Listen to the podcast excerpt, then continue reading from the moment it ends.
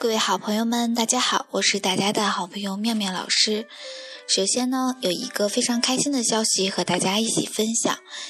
嗯，今天晚上呢，收到了巅峰建筑的学员的电话，嗯，说他已经收到了呃英国 UCL 建筑大学的这个 offer，嗯，感到特别的高兴。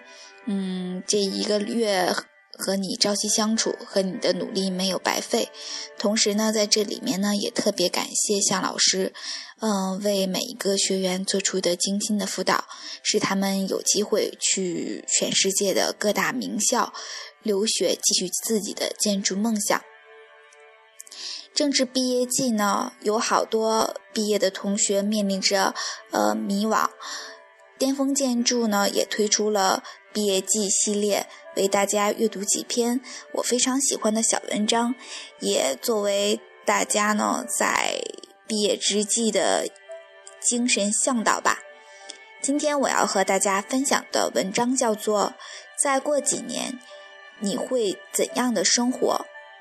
这篇文章呢写的是几个同学的故事，他们呢都有不同的选择。但是，请相信，你配得上世界所有的美好。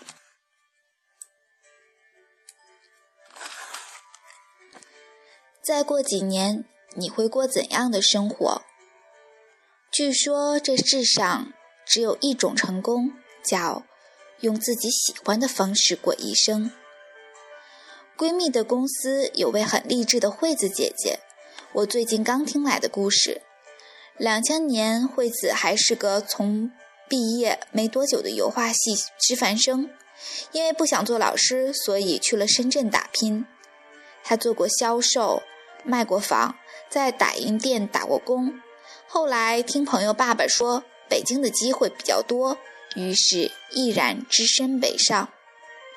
二零零七年的时候，他在北京买了自己的第一套小房子。而时隔十五年的现在，他已经拥有了自己的家庭、自己的大房子，也拥有了自己的事业、自己的设计公司。我问他：“你这么努力，动力是什么？是因为家庭有压力，还是自己天生就是这样？”他说：“其实自己算是个在蜜罐里长大的孩子，从小到大开始，他就马不停蹄的实习、工作、进修。”找各种各样的兼职，从来没停过，完全是自己与生俱来的本能。每过两到三年，他就会问自己一个问题：再过几年，你会过着怎样的生活？另一位朋友叫做拉面姐姐，因为我们是和朋友一起吃拉面的时候认识的。我们认识的时候，她早已经毕业，但一直没有找正式的工作。他在学校的附近的小区租了一个小房子，平常就跟着老朋友做做项目，或者是给出版社画画插画。我去过他住的地方，那里有电脑、有手绘板、有扫描仪，还有各种各样好玩的小东西。我一直以为那只是他暂时的状态，因为我从小到大受的教育都是要追求稳定的生活，毕业不找工作，别开玩笑了。认识他好几年以后，突然想起他来。我和当初介绍我们认识的朋友提起他的情况，朋友说：“他不还是那样，在家接着活干呗。”我很惊讶地问：“他为什么不找工作？不喜欢呗？他以前也是个上班族，但是做几天就受不了了，所以就自己在家接活干。现在算算，我认识他已经五年有余。”这五年里，他一直以自己喜欢的方式，在北京那个大大的城市过着自由自在的小日子。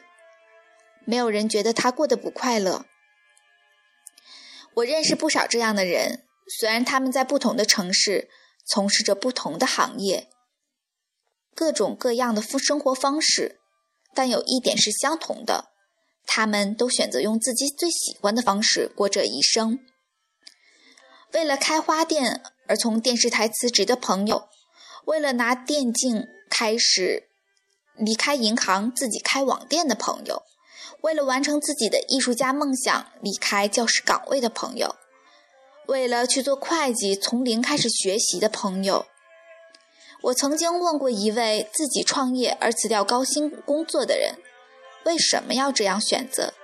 他告诉我，因为他发现那些所谓很牛的名校或者高学历的头衔，那些别人因为你有份牛逼的工作而仰慕的目光，还有父母向你炫耀自己眼里自豪的神情，都比不过自己完成一件真正热爱的事之后所获得的快感。更能让他感到幸福。据说，人生怎么样都免不了有遗憾，因为每一次小选择都是一次放弃。但如果我们每一次选择都向着自己最想要的生活前进了一小步呢？我常常觉得自己是一个非常幸运的人，在我二十多年有限的人生中。完成了许多自己想要梦想的小小梦想，还能结识那么多为了自己的梦想而奋斗的优秀的朋友们。虽然每个人的梦想都不尽相同，但每一个都有自己选择生活方式的权利。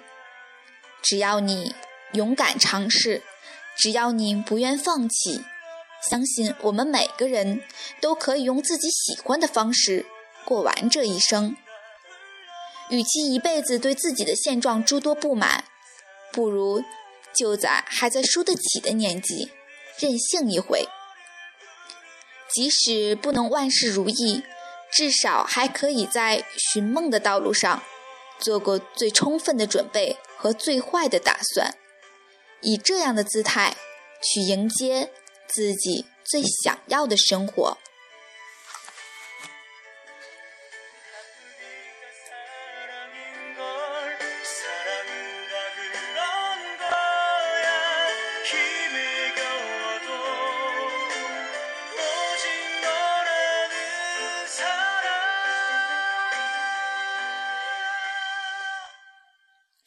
我也和大家分享一下我的梦想。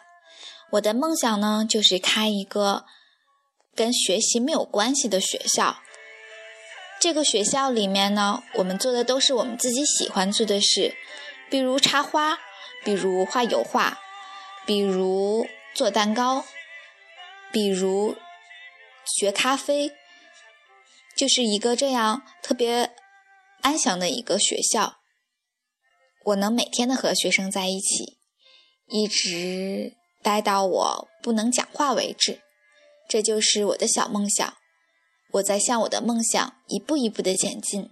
那么，亲爱的你们，也是这样的吗？